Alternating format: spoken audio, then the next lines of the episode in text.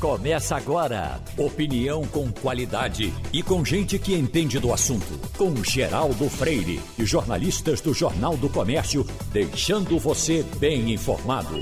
Passando a limpo. Eita, que lá se vai o mês.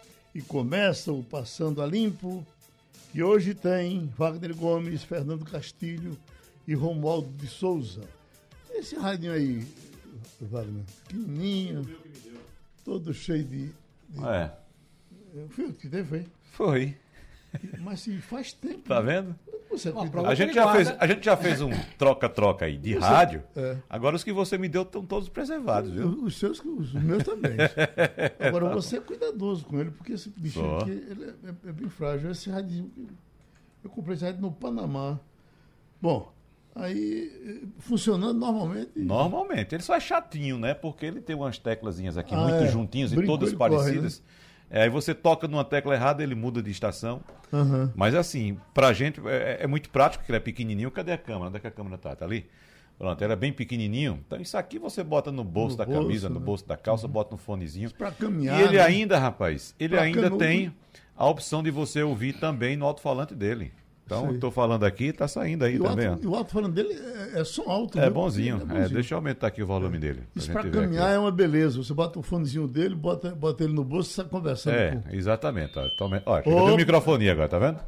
Isso, Tá vendo? Vê bem, eu tenho um cidadão dizendo aqui o seguinte, que está com medo do 7 de setembro e está dizendo que não irá à rua e até aconselhando aos amigos que não eh, evitem as ruas com suas famílias, porque pode ter confrontos e tal. Eu até vi uma decisão do governador de São Paulo agora, ele dizendo que não permitirá de jeito nenhum o- a um, um grupo que está pedindo para ir fazer oposição à passeata de Bolsonaro, que já estava programada, foi quem pediu primeiro para a Avenida Paulista. Então, nada de melhor senso do que isso. Se o pessoal que, que é contra essa ideia quiser fazer uma passeata, que faça no outro domingo, que ao que parece tem uma coisa programada, ou no domingo. O 7 de setembro cairá em que dia? Terça-feira. Na terça-feira, né? Terça-feira. Bom dia, Geraldo. O, o que aconteceu foi o seguinte, é que é, o grupo que vai promover o evento no dia 7 de setembro, do qual o presidente Bolsonaro confirmou ontem aqui que vai estar presente, me parece que esse evento começa pela manhã, mas vai ter o auge à tarde, já tinha feito isso com mais tempo. O que é possível, e aí também já está programado, que é, um, é diferente, o local é diferente, parece que é no Campo de Marte, em São Paulo, que é aquele tradicional grupo dos, Dos excluídos, excluídos, né? que né, tá aí. É. Agora, veja bem, é, usando uma palavra que, que a gente sempre usa, espírito de porco tem por todo canto. Né? Deve ter é, é, alguém aí com alguma má intenção né, de querer, e mesmo que não vá, fica ameaçando. Mas veja bem, São Paulo é uma cidade enorme. Né? Não precisa você. E só pra Avenida Paulista, É, não vai para É que não liberará a Avenida Paulista para o grupo. com certeza não faz nenhum sentido para provocar. Geraldo, é, Dória não é besta, né? E eu vou trazer alguns dados aqui que podem corroborar com essa ideia que eu tenho a respeito do governador de São Paulo. Ele não vai permitir a manifestação dos contrários a Bolsonaro, que haviam pedido a- inicialmente a Avenida Paulista. A Avenida Paulista foi negada porque o grupo de Bolsonaro foi na, na frente e pediu logo. Depois eles pediram o Vale do Anhangabaú, que é muito grande cabe muita gente também. E, e como a gente sabe, foi negado. Acontece o seguinte: Castilho, Geraldo e Romualdo, que vai entrar daqui a pouco. É, saiu um levantamento ontem feito com agências de viagens, principalmente agências que trabalham com transporte rodoviário. Por quê? Porque há uma convocação por parte dos partidários de Bolsonaro, ou simplificado, dos torcedores de Bolsonaro, que querem fretar ônibus e pagar passagem para as pessoas irem para Brasília ou São Paulo participar dessas manifestações. Só que o levantamento junto a essas agências apontou que a maioria das passagens ou dos ônibus fretados está direcionada para a praia. Entendeu? Então, as pessoas no 7 de setembro, como ocorre aqui na Praia de Boa Viagem, É. 7 de setembro é o nosso quê? Abertu- é a nossa abertura informal do verão. Sempre foi. Então, com flexibilização de pandemia e tal, então as pessoas vão aproveitar para ir à praia. Eu vou dar outro dado que faz parte aí da Seara de Castilho agora. O que é que está imaginando agora o cidadão que está em casa fazendo parte do contingente de 14 milhões de desempregados? Ele tem um filho que está em casa por causa da pandemia. Ele é aluno de escola pública e ficou quase dois anos sem assistir aula porque a escola pública não investiu em tecnologia, em aparelhos, em internet para ele assistir aula. Ele também faz parte do contingente de 570 mil famílias que perdeu um parente nessa pandemia, certo? Ele tinha, ficou desempregado, tinha um carrinho, aí resultado, deixou de trabalhar com seu carro que ele estava fazendo Uber para fazer uma renda, porque a gasolina está quase sete reais. Né? E olha para frente, quando chega o papel da luz, que ele já tem mais dinheiro para pagar a luz, a luz subiu só esse ano 20%, e ainda pode subir mais 15%. Uhum. Esse cidadão vai sair de casa para ir para a rua fazer protesto, dizer: Eu quero que esse governo fique, que haja uma intervenção militar, que esse governo fique aí. Ele vai para essa manifestação, Castilho? Olha, eu, eu, acho que não, né? A tendência é que não. Até porque é o seguinte, veja bem, as manifestações não são feitas pelo cidadão comum que claro. vota silenciosamente, uhum. né? Que vai lá, que opina. Existe todo esse contingente, mas eu acho que esse movimento vai ser um movimento importante, vai dar uma ideia do, da capacidade de organização. Eu sempre lembro um amigo meu que disse: Olha, juntar povo é muito caro.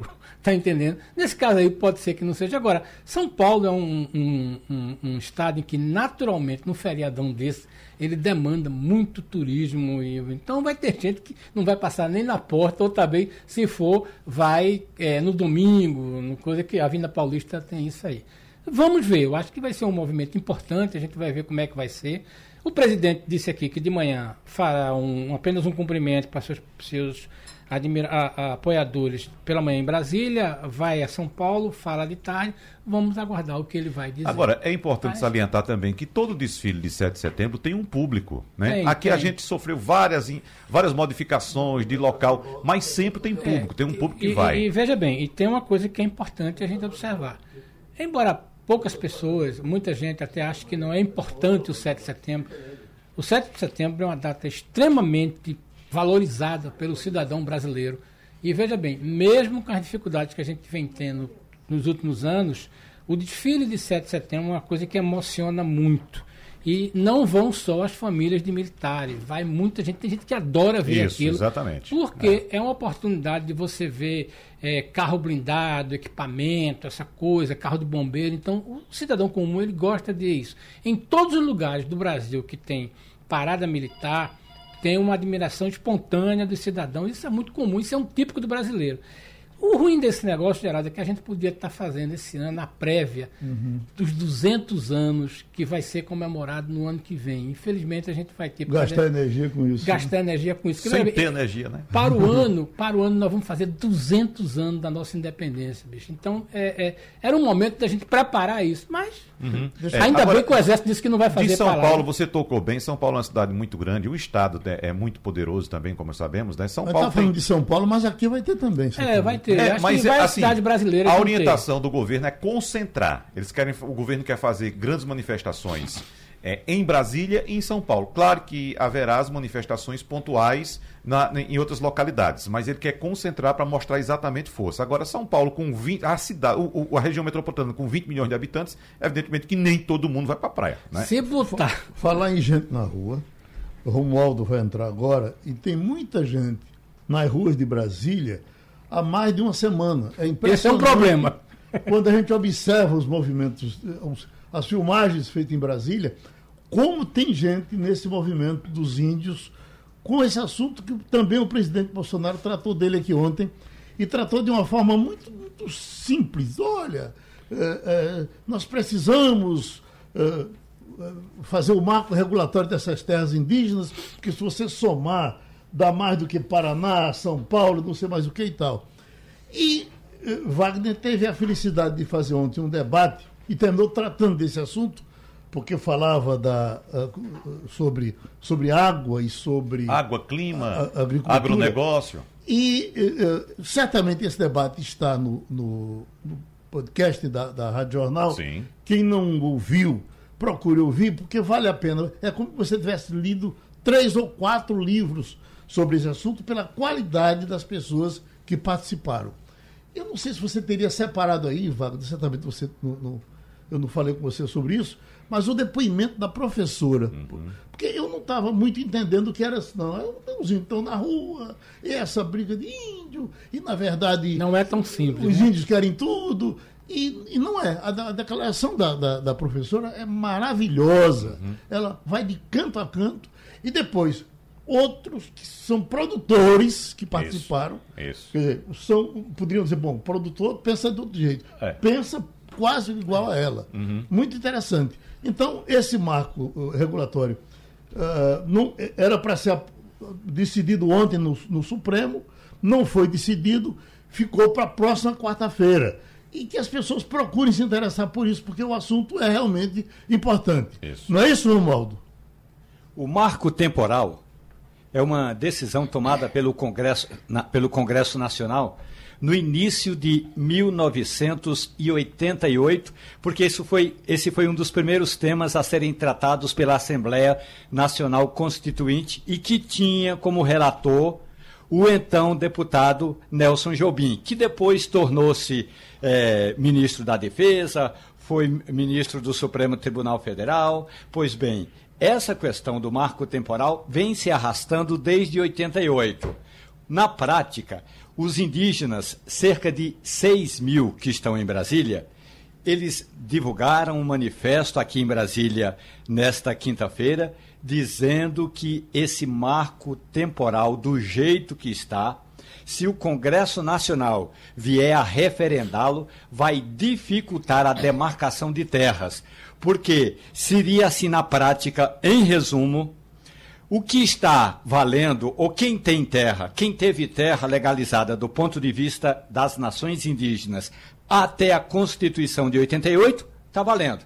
Depois disso, cada uma dessas áreas terá de ser discutida na justiça, conhecendo a agilidade, entre aspas, da justiça brasileira. Nós vamos ter processos que se arrastarão centenas de décadas, portanto, séculos adiante e aí os indígenas estão pedindo essa agilidade do Supremo Tribunal Federal. Ocorre que o Supremo tinha uma pauta prioritária, que era decidir se vale ou não uma decisão tomada pelo mesmo Congresso que tratava da autonomia do Banco Central.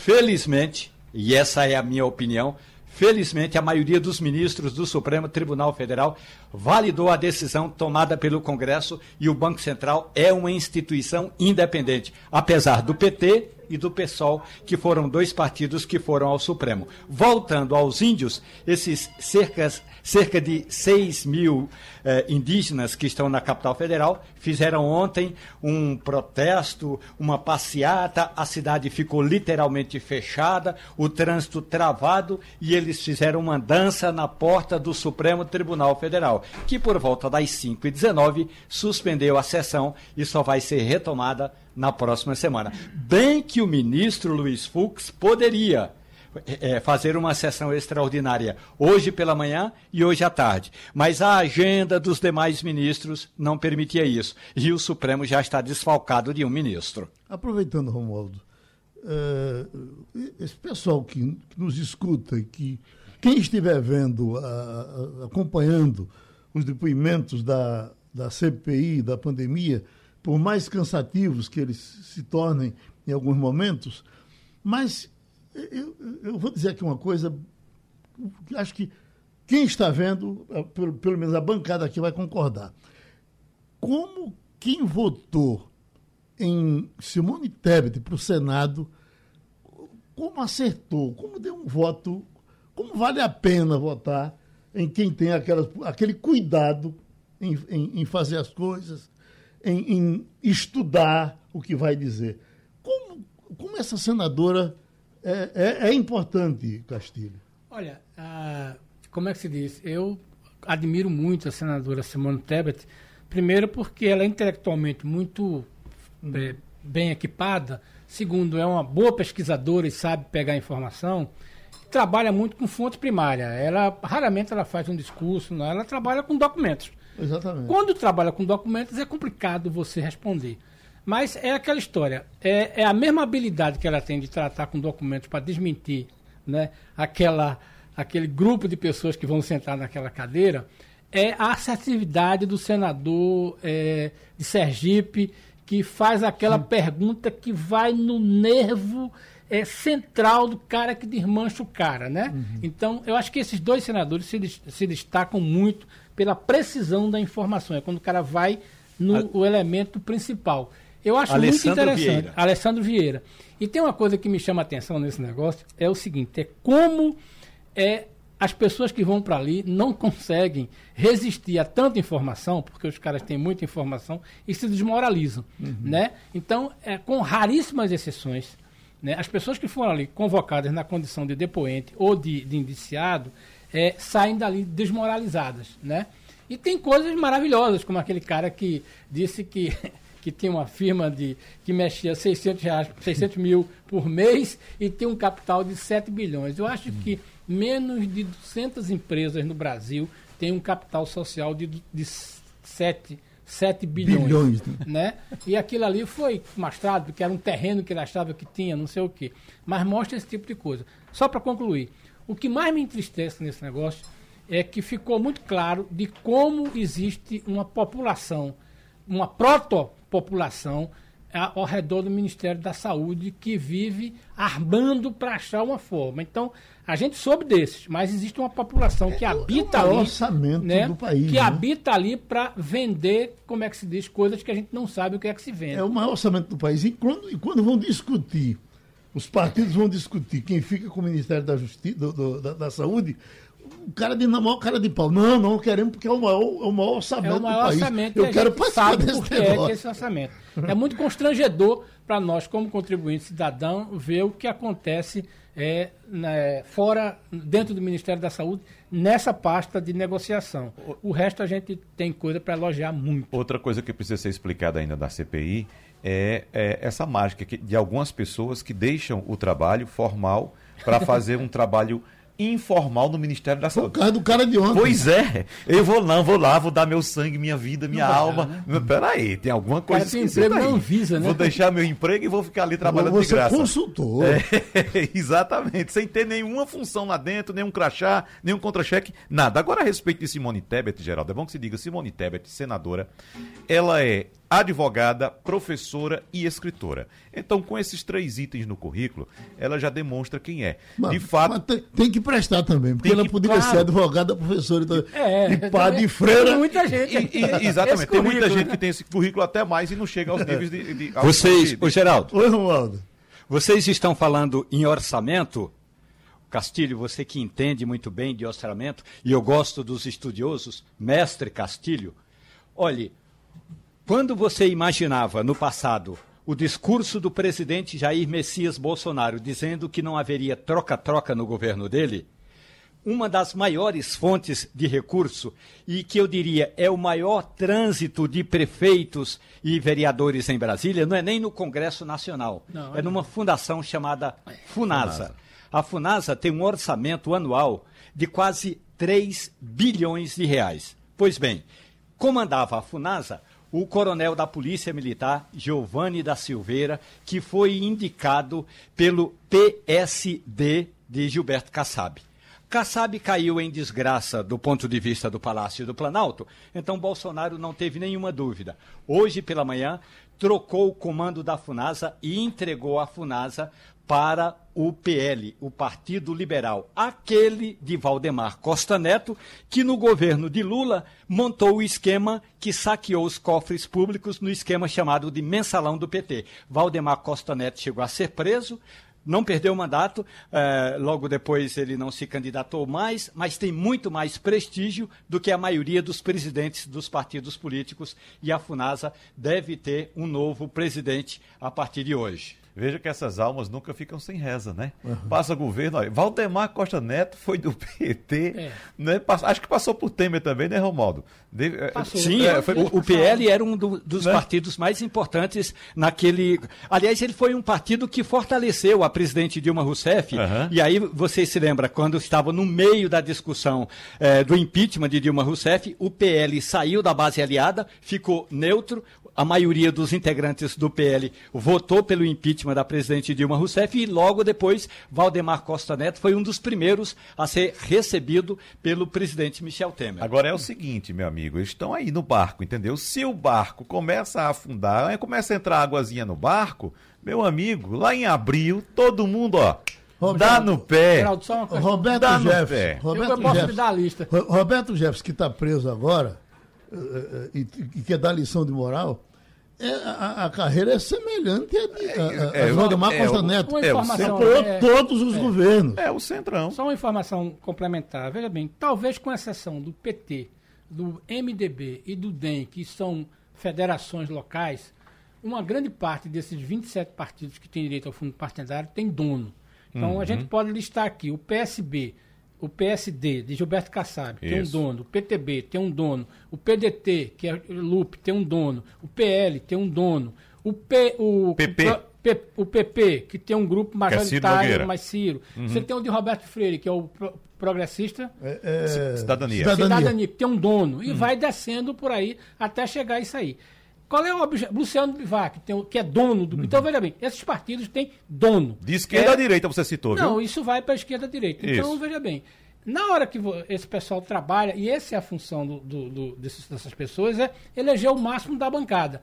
Então a gente vai ter agora nessa eleição uma, uma, uma, redistribuição das vagas, mas esses partidos vão ter basicamente deputado. Isso significa, primeiro, prestígio no governo, segundo, fundo partidário e fundo eleitoral. Já estamos com o prefeito de Petrolina, Miguel Coelho, que eu acho que a essa altura, amigos do debate, ou do Passando a Limpo, já se pode dizer que é candidato ao governo, né? não é propenso, não está querendo ser, porque, na verdade, quando ele chegou no, no DEM, ele deve ter chegado com um prego batido, ponta virada, e vai ser candidato a governador. Eu, uh, uh, ontem, eu estava lendo um artigo de alguém, com muito sono, mas a, a, a, a ideia é de que você já, já teria uma chapa pronta, que era Miguel para governador, Raquel para vice e Anderson para senador.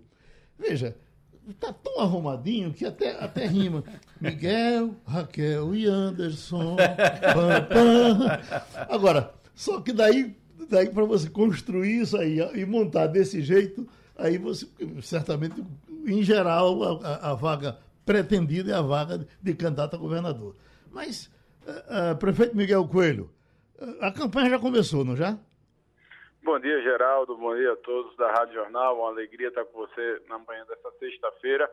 E ainda mais para a gente poder pontuar um pouco sobre os projetos políticos, mas principalmente da gente poder falar do presente e do futuro de Pernambuco. Né?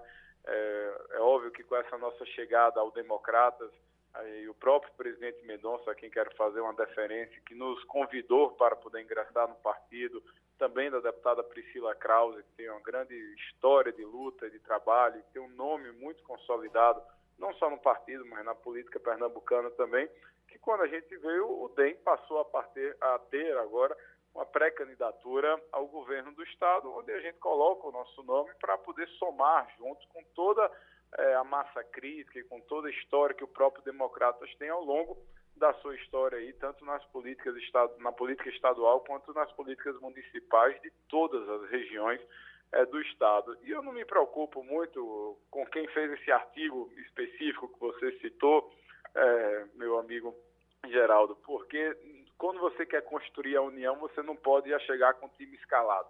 Você tem que ter muita humildade de respeitar todos os espaços a prefeita Raquel, o prefeito Anderson são meus amigos, meus parceiros de bloco de oposição e parceiros de prefeitura.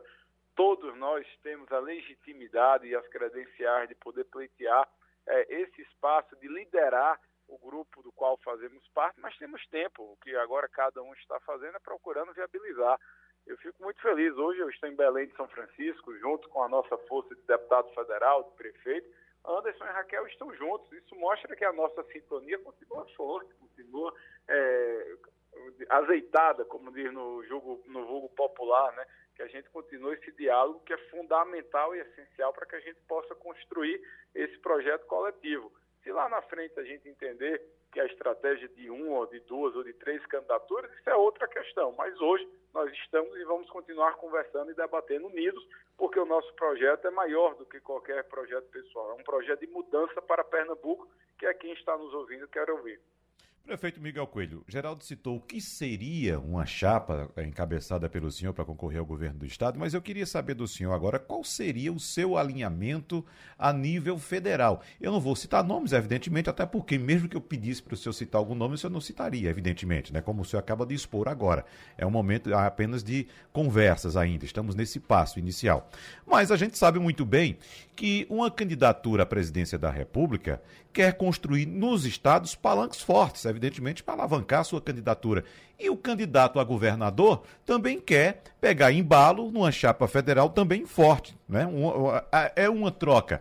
Nesse sentido, o que seria, de, em, em, em termos, eu não diria ideológico, mas adequados para uma campanha política, no caso de o senhor viabilizar sua candidatura ao governador do estado? Qual caminho a, no plano federal o senhor deveria seguir? Em que caminhão, em que carroceria de caminhão o senhor iria subir? Não, primeiro, eu não quero subir na carroça de ninguém. Eu quero estar ao lado da população que quer mudar Pernambuco. Esse é um primeiro ponto que tem que estar muito claro e estabelecido. O segundo argumento, que eu acho que também está muito nítido e transparente, é que o PT e PSB já continuam juntos.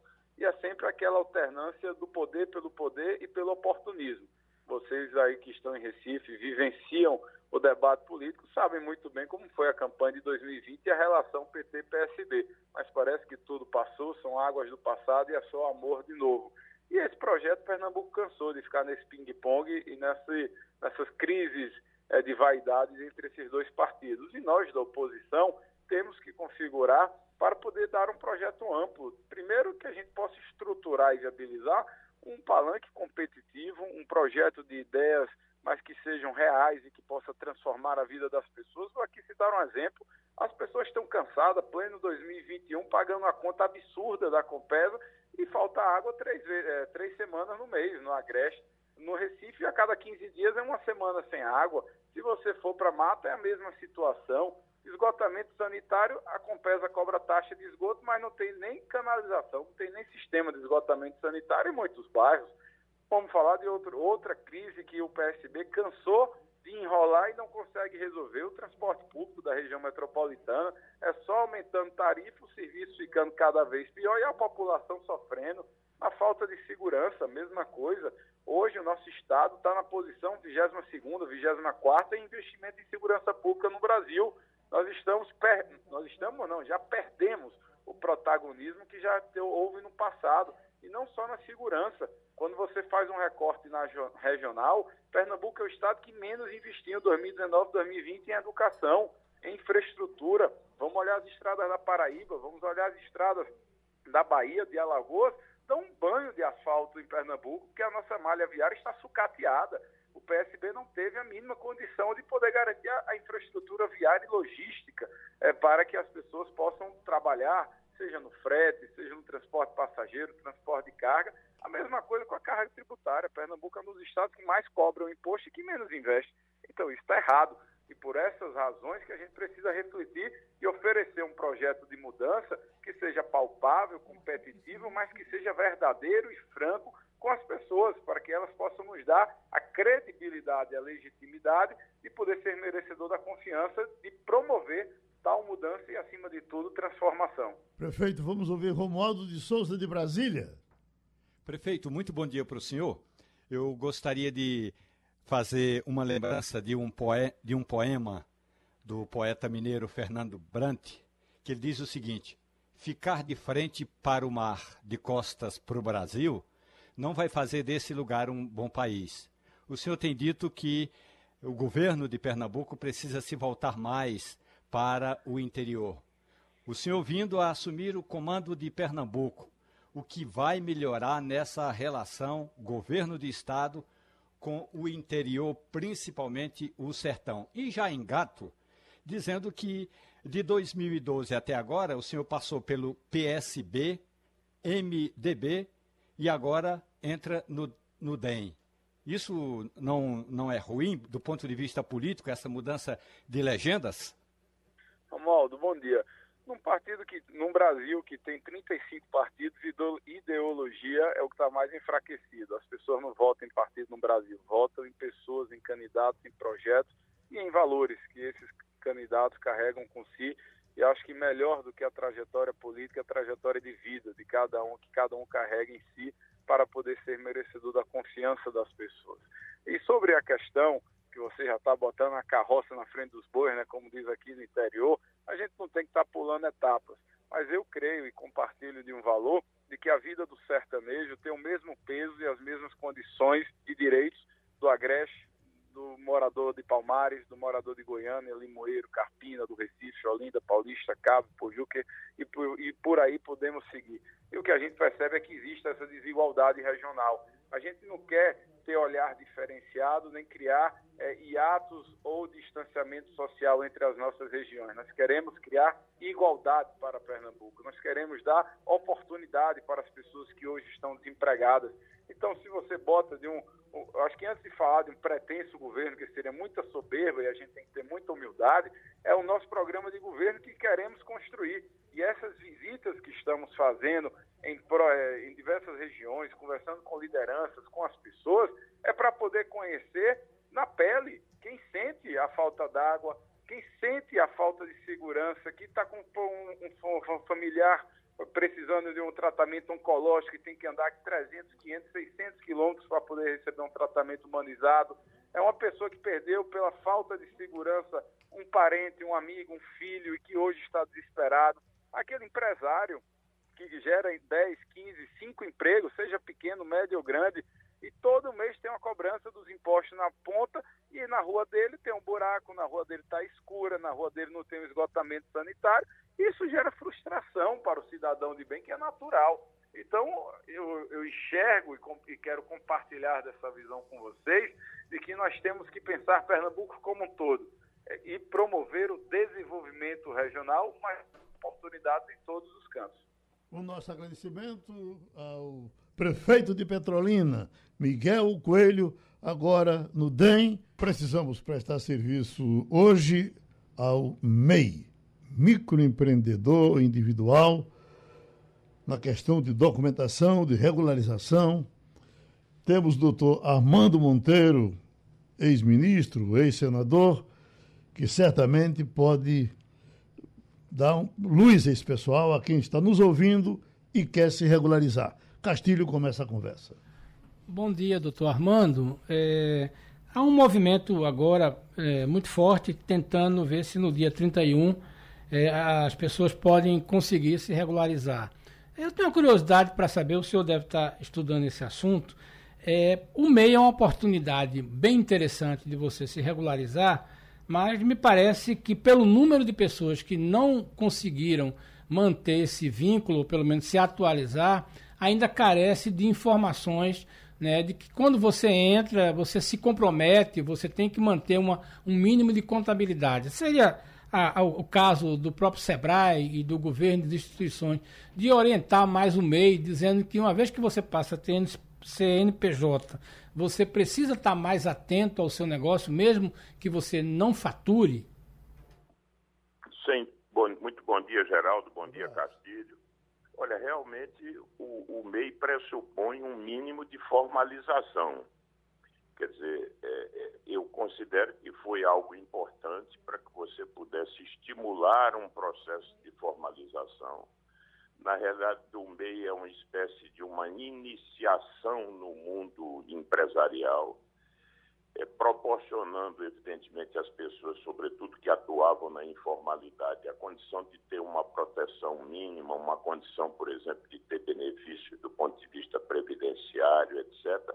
Agora, pressupõe um mínimo de formalização e de cuidados e de acompanhamento. É claro que o SEBRAE é imprescindível no sentido de dar um suporte, de esclarecer, de poder informar, etc. Mas eu reconheço que para muitas pessoas que ingressaram nesse sistema, há sim dificuldades de permanecer eh, no sentido de observar o mínimo dessas condições de regularidade formal que são necessárias. Ô, doutor Armando, é normal você encontrar gente que tem medo de governo. Uh, isso já, já, uh, já entrou na cabeça do MEI de que ele precisa de governo para sobreviver? Ou é, é, pequeno o número de, de, de, de MEIs regulamentados? Eu, eu, acho, eu, eu acho que vai se ampliando a compreensão, Geraldo, que é preciso, vamos dizer, esse mundo mais formal é, ele, ele exige uma série, vamos dizer, de, de, de, de, de que algumas providências, vamos dizer, e cuidados para que você possa manter-se nesse sistema. Por outro lado, essa questão da lei e esses processos de formalização dos pequenos é uma condição também fundamental para que você ingresse é, na possibilidade de ter acesso a crédito, minimamente a alguns programas de crédito, alguns programas assistenciais na área de crédito, por exemplo.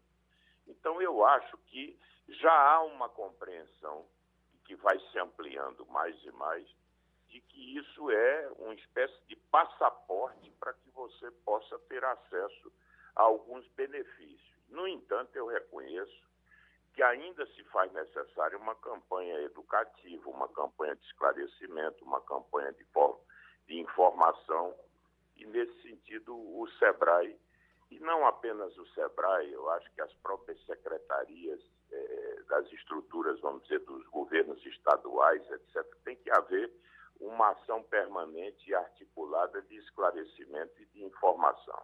Romualdo? Senador, muito bom dia para o senhor. A questão toda, senador, é o seguinte: é importante a questão do MEI, é fundamental que o micro e o pequeno empreendedor tenha acesso a crédito. Agora, se colocando no lugar de um dono de uma, de um diretor, de um dono de uma, de uma pequena empresa dessas, aí ele chega com a contabilidade, é, digamos, quase no papel de pão e aí chega no gerente de banco de fomento, dificilmente ele vai conseguir esse crédito de que o senhor está falando, até porque mesmo uma, uma, uma MEI vai ter de ter alguma contabilidade, senador. Veja, eu, nós precisamos estabelecer uma certa diferença, viu, Romualdo? Há uma fronteira que separa o MEI do pequeno empresário que está, por exemplo, no regime simplificado de tributação, no simples. Eu reconheço que no caso do MEI, propriamente, há uma dificuldade muito maior de você poder assisti-lo na área de crédito.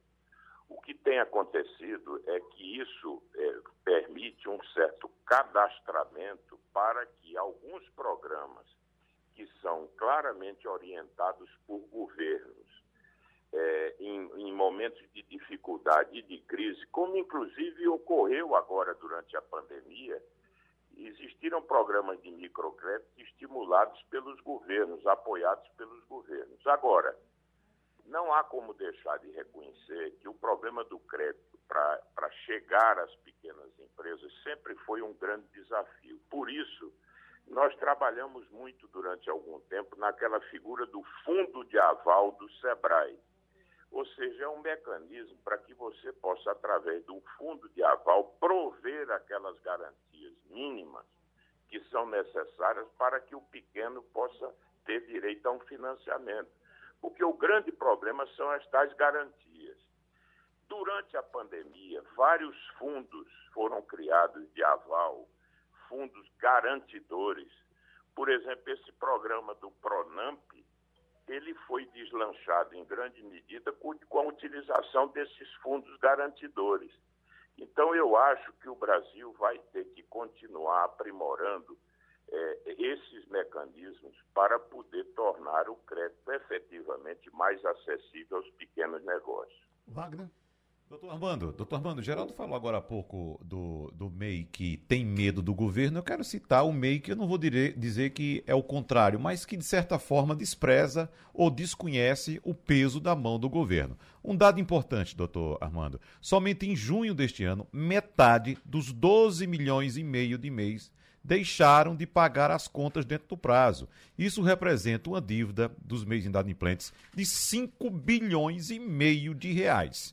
Então, Ele, talvez, pelo fato de priorizar a conta de telefone, porque sem o celular ele não trabalha, ou então ter que pagar a conta de luz subindo do jeito que está, porque sem energia pode ser que ele não trabalhe também, ou então aquele que tem que arcar gasolina de seis ou sete reais, porque sem o carro dele também não consegue trabalhar. Agora, talvez ele não saiba que o MEI, que não realiza uma negociação, não paga suas dívidas junto à Receita Federal, ele corre o risco de perder o CNPJ, perder benefício de ser segurado pelo INSS, como, por exemplo, auxílio, é, é, aposentadoria, auxílio-doença, pensão por morte e tal, e ainda ser inscrito na dívida ativa da União. O, o senhor acredita, doutor Armando, que, que falta educação às pessoas também, que a gente vê uma campanha campanha muito grande. Transforme-se em MEI, abra um CNPJ, você vai trabalhar, vai ganhar dinheiro, vai comprar, vai ter sua maquininha para receber em cartão. Mas as pessoas às vezes não têm essa orientação e, claro, prioriza outras contas e deixa o governo por último, doutor Armando. Olha, eu queria dizer que falta, falta realmente informação, falta orientação, mas o que houve, fundamentalmente, foi o imenso impacto dessa crise a crise afetou extraordinariamente exatamente essas pessoas que estavam, de alguma maneira, na MEI. Era quem tinha uma atividade informal mínima, o não é, o, o carroceiro, o ambulante. E essas pessoas foram violentamente atingidas durante a crise. E aí a opção era o seguinte: era comer, botar comida em casa ou pagar minimamente essas obrigações. Então, eu acredito que esse, essa imensa inadimplência que está estabelecida foi fruto exatamente do fortíssimo impacto da crise. Agora, eu acho que cabe agora considerar, fala-se tanto no Brasil em refis, desde que inventaram esses programas de parcelamento tributário, parece que nós estamos já na, quase na 19 edição desse refis que beneficiam, às vezes, esses devedores contumazes, gente que se organiza para não pagar imposto. Por que não fazer um grande programa de parcelamento exatamente para resgatar, para reinserir esse pequeno, vamos dizer, que foi tão fortemente atingido aí na crise, de modo a que ele possa ter a sua situação regularizada. E cá entre nós seria um refis relativamente barato esse. Bom, doutor Armando, a gente lhe agradece essa orientação ao MEI, mas eu não posso deixar de fazer uma perguntinha rapidinha que o senhor pode responder com sim ou não. A gente entrevistou agora há pouco Miguel Coelho, já eh, eh, se alvorando de candidato a governador. Um rapaz de trinta e poucos anos, eh, competente, ninguém nega. Mas ele não está novo demais para já chegar querendo sentar na janela, não? Olha, Geraldo, eu acho o seguinte, sobre essa vinda do, do, do, do Miguel, há um fato que para as oposições são importantes, é que sempre especulavam sobre a possibilidade do grupo Coelho, que é liderado pelo pai dele, o senador Fernando, ainda mudarem de campo. O fato de agora, finalmente, eles estarem fazendo uma opção clara por um partido do campo das oposições, nesse caso o DEM, é uma notícia que não deixa de ser importante para as oposições, porque, de alguma maneira, significa que eles cravam um compromisso com esse campo. Agora, sobre candidaturas, é preciso ter muito cuidado com esses personalismos estreitos. Nós, nós temos aí pré-candidatos qualificados. Eu destacaria a prefeita Raquel Lira, o, Miguel, o próprio Miguel Coelho, o prefeito Anderson, mas é preciso que agora, em vez de se colocar já numa posição de uma candidatura pré-definida, vamos agora construir a partir de um diálogo maduro, vamos ver qual é a melhor estratégia para as oposições e quem é que tem melhores condições de liderar esse projeto. Não pode ser apenas um projeto pessoal ou familiar ou fruto apenas de um certo voluntarismo. Eleição majoritária tem que ser construída com esse desprendimento e, sobretudo, com a perspectiva de dizer o seguinte: nós precisamos construir ah, o palanque mais forte, mais competitivo para garantir essa vitória em 2022. Eu acho que para isso é que todos têm que se juntar, independente dos seus próprios projetos. Pronto, a gente agradece ao senador Armando Monteiro. Já estamos com Fabiola Góes, certamente muitas coisas dos Estados Unidos ela vai nos dizer, mas eu tenho só uma duvidazinha para tirar com vocês dois aqui agora. Fabiola vai ter uma paciênciazinha, porque é o seguinte, ó. Cientistas japoneses criam a carne mais cara do mundo em impressora 3D. Eu que. Rascou Castilho. Eu que, cheguei, eu que cheguei agora no fim de semana, né? Eu digo, eu vou, querer, vou querer comer um bife 3D. Não. Como é, que eu, como é que o cara vai fazer essa carne? Olha, Castilho, além de ser especialista em economia, é especialista em churrasco também, né? E nesse caso aí, Castilho, fizeram na impressora 3D uma, uma Wagyu do gado Wagyu, que é a carne mais cara do mundo. É. Uhum. É, imagina, o, o, preço de uma picanha, Geraldo, de, de Wagyu, passa dos mil reais fácil. Um pedacinho assim, ó. Mil reais. E, Entendeu? E, e como é que isso vai passar na máquina? Aí pergunta a Castilho, que é o homem do dinheiro, e da carne também agora. Geraldo, olha, é aquela história, é a pesquisa de proteína, de outras proteínas que estão se desenvolvendo. Há uma indústria muito forte nisso. Agora eu vou responder com uma coisa bem simples.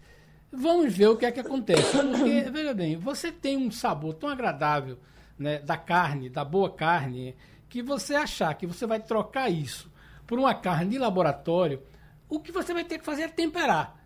E é aquela história, a boa carne não precisa de tempero. Uhum. Né? Vamos esperar nem que esses caras, nem, talvez nem de sal. É. Mas é aquela história, você fica pesquisando. A sensação que eu tenho é o seguinte: é que vai ter produtos no meio do caminho. Uhum. Entendeu? Como aconteceu quando você foi na questão da NASA, quando você mandou o homem para a Lua, a série de produtos que foram ficando pelo meio do caminho ajudaram muito, nos legou o forno de micro-ondas, nos legou é, uma série de outros produtos, mas eu, eu, a minha esperança é que no meio dessa pesquisa dessa, dessa, da carne de 3D, né, cheguem outros produtos que nos ajudem muito. Eu tenho Agora, certeza. Nada substitui. Eu tenho certeza que Castilho nunca vai fazer um churrasco com a carne de laboratório. Com a carne processada. É. Mas acontece o seguinte: a gente já tratou até desse assunto aqui. Uhum. Né? Existe um grupo que vai Existe, preferir esse vai, tipo de vai. carne, inclusive a, B, a Brasil Foods, BRF, que é detetora das marcas é. Sadia e Perdigão, é quem mais investe, pelo menos no Brasil,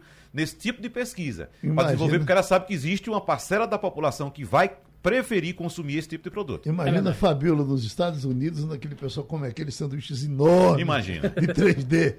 Mas, Fabiola, eh, eh, o assunto é sério, não é isso? Temos coisas pesadas para falar.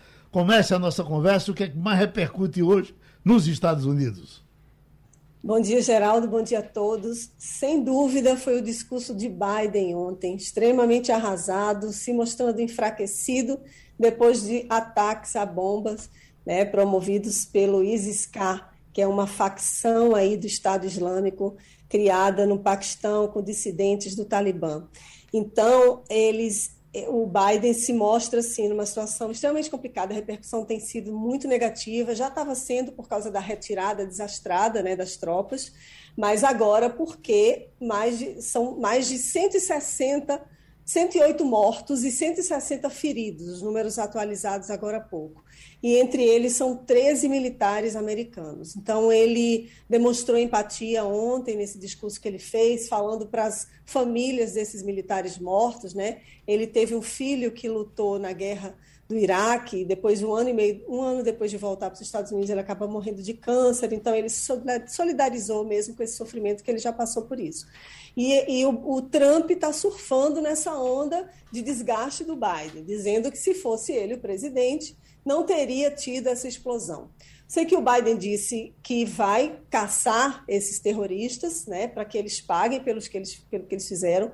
Disse que não vai recuar, que vai até o dia 31 de agosto, agora que é o prazo final dado para retirar todo mundo do Afeganistão. Alguns países já estão tirando, já tiraram, a Austrália, por exemplo, Nova Zelândia já acabaram, encerraram a operação retirada. Itália já anunciou que hoje vai encerrar, Inglaterra também porque há previsão de novos ataques terroristas perto do aeroporto e tem muita gente ainda querendo sair. Os americanos conseguiram tirar mais de 100 mil, 105 mil pessoas desde o dia 15 de agosto para cá. Então, é um número muito grande e eles continuam fazendo esse esforço. Não se sabe exatamente o número de pessoas que faltam ainda para é, vir para cá, para os Estados Unidos, ou mandar para outros países, mas o fato é que o Biden, ele ontem é, mostrou muita preocupação. Visivelmente, os Estados Unidos não estavam preparados para essa saída, para essa retirada. Foram informados, os últimos presidentes, inclusive, dizendo: ah, a guerra, a gente está vencendo a guerra no Afeganistão, mas a gente agora está vendo que a verdade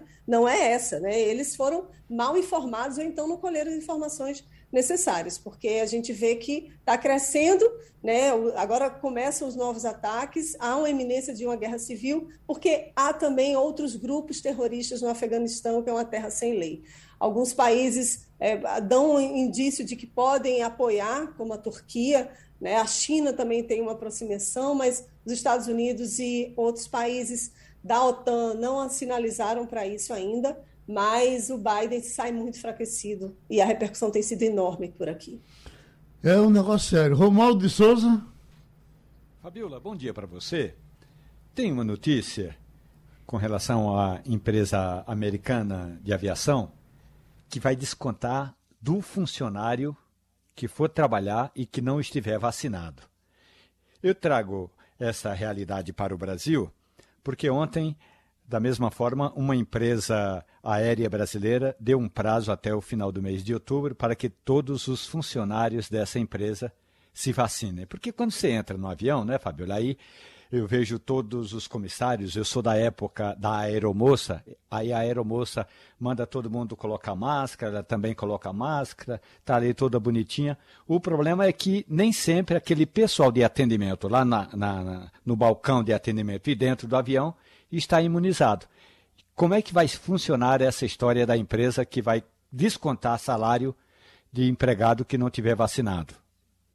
Bom dia, Romualdo. Essa companhia é a Delta. A Delta anunciou que a partir do dia 12 de setembro agora, os funcionários que não tiverem se vacinado vão ter que pagar como se fosse uma multa ou então uma é pagar a mais, né? 200 dólares. Isso é mais de mil reais aqui, se a gente converter, né? Então, esses funcionários que ainda se, se resistem né, a, a, a se vacinar, eles estão sendo testados toda semana. Além disso, usam máscara né, no local de trabalho, em todas as áreas. E aí agora a empresa está pressionando. Já tem algumas outras companhias aéreas que, inclusive, está, estão obrigando os funcionários a se vacinarem, senão serão demitidos. Outras são mais flexíveis. Né? Eles orientam os funcionários, mas aí aqueles que não querem se vacinar estão usando máscara, estão fazendo testes duas vezes por semana. Mas o fato é que essa Delta agora, talvez agora, eles se conscientizem, né? vai doer no bolso o fato de não estarem vacinados. O argumento é que aumenta muito né, o número de internações e o gasto de plano de saúde que a empresa acaba colaborando né, com, com essas empresas de saúde. Então, os gastos em ambulatoriais são maiores para as pessoas que não estão vacinadas. Então, é uma pressão, é mais uma pressão para que aumente o número de vacinados aqui nos Estados Unidos. A Delta a gente está percebendo que está crescendo. Vou adicionar informação de que agora o, a faixa etária que está sendo mais atingida é de, de adolescentes, né, jovens de 16 e 17 anos, mas tem muito caso ainda também de crianças a partir de 12 anos. Só que, por exemplo, 16 anos a pessoa já pode se vacinar, né, aqui pela Pfizer. Então, há, ainda esse alerta. Essa faixa agora é a faixa que mais está sendo atingida pela Delta. Não é nem os mais idosos, porque a maioria dos idosos aqui já está conseguindo, já se vacinou, né? Tem ainda muito negacionista, 30% não quer se vacinar, mas aí agora, como muita gente nova, né? Não, agora que eles estão começando a se vacinar, a aprovação das vacinas, é, então a Delta está atingindo essa população mais nova. Então, hum. os casos estão aumentando bastante ainda por aqui. Agora, Castilho, eu, eu continuo com um atentado terrorista na cabeça e eu fico pensando assim, quem, eh, o, o, terrorista realmente ele não tem, ele não tem cor, não tem alma, ele, ele porque na não verdade, tem carteirinha de terrorista, né? não tem farda. Ele, ele, atacou dos dois lados, né? Ou, ou dos três. Pois é, é isso que eu queria perguntar a Fabiola sobre o seguinte: como é que a sociedade americana reagiu a isso? é, além desse consternamento que a gente viu na, na, figura do presidente. Quer dizer, o presidente, é, a gente pode dizer, o presidente chorou com as famílias que hum. foram atingidas. Mas veja bem, o americano normal, como é que os jornais estão tratando isso? Porque veja bem, há uma tendência sempre de, um, de uma, grande, uma grande parte da sociedade americana de numa situação dessa se unir para querer vingança, de querer operar. Né? A gente pode estar tá falando aí de uma, de uma possibilidade de, dos americanos é, é, permanecerem no Afeganistão e criar alguma atitude mais belicista. O Castilho, uhum. permita somente é, é, emendar com sua pergunta, que, que é, é, Fabíola responde tudo de uma vez, porque tem uma atualização agora é, é informando é, que subiu para 108, Fabíola, o número de mortos, são 95 afegãos e ainda os 13 militares americanos. Essa informação foi dada agora pela agência Associated Press, com base no levantamento de autoridades afegãs americanas. Lembrando também, só adicionando, Castilho, que quando o o Talibã assumiu, começou a conquistar os territórios antes da retirada total norte-americana, o Talibã começou a libertar os presos. Saiu uhum. abrindo as cadeias e soltando os presos. E Inclusive, entre os presos estavam os caras do Estado Isso. Islâmico K, do Coração, entendeu? Que, que são oposição ao Talibã lá dentro. Então eles se uhum. reuniram e fizeram esse atentado para desmoralizar, claro, a ação norte-americana e também do Talibã. E evidentemente que o Serviço Secreto norte-americano já trabalha com a possibilidade de mais atentados pela frente, Fabiola. Fabiola? Exatamente isso. Olha, a população americana está assistindo a tudo isso, estarrecida, mas é uma população que Agora que mataram os americanos, os soldados americanos, é que acordou, de fato, né? É, a, noticiário aqui está o tempo inteiro falando de Afeganistão, só que os americanos, metade da população americana não assiste as TVs tradicionais. Tem uma parte da população que fica realmente de olhos vendados e preocupados só com os assuntos aqui externos. Eles não estavam nem aí para o Afeganistão. Agora que mataram os soldados americanos, eles meio que acordaram. E o Biden sinalizou que não vai manter tropa lá no Afeganistão e nem falou da possibilidade de criação de novos grupos terroristas ou de aumento de ataques no país. Eu acredito, assim, isso é uma avaliação do que eu vi também de alguns especialistas, né, o tempo inteiro nas análises entrevistas por aqui, nos canais de televisão, é que isso só poderia acontecer se começassem a atacar os países da OTAN e de fora, né? Assim, aqui nos Estados Unidos, por exemplo, voltarem a ter ataques da Al-Qaeda ou do Estado Islâmico. Então, só assim seria é uma maneira deles voltarem, vamos dizer assim, para os Estados Unidos, para o Afeganistão, para combater a criação desses novos grupos, né? Porque isso foi o primeiro, principal motivo pelo qual os Estados Unidos é, ocuparam né, o, o, Afeganistão depois do ataque das Torres Gêmeas, porque o Afeganistão não tinha condições de conter esses grupos terroristas. Então, só assim é que eles voltariam. Por hora, não. Por hora, eles vão ficar. É, eles vão ficar até o dia 31 e vão retirar as tropas. Né? Agora, é uma situação muito complicada, porque, lembrando, foram os Estados Unidos que acabaram é, dando armas né, para o Talibã. Então, é, os grupos eles estão muito armados por lá. E a resistência é, por enquanto, não está sendo efetiva. Né? E agora o Estado Islâmico brigando com o próprio Talibã dentro do país. Bom fim de semana, eh, se cuide, Fabíola, e terminou o Passando a Limpo. Você ouviu opinião com qualidade e com gente que entende do assunto. Passando a Limpo.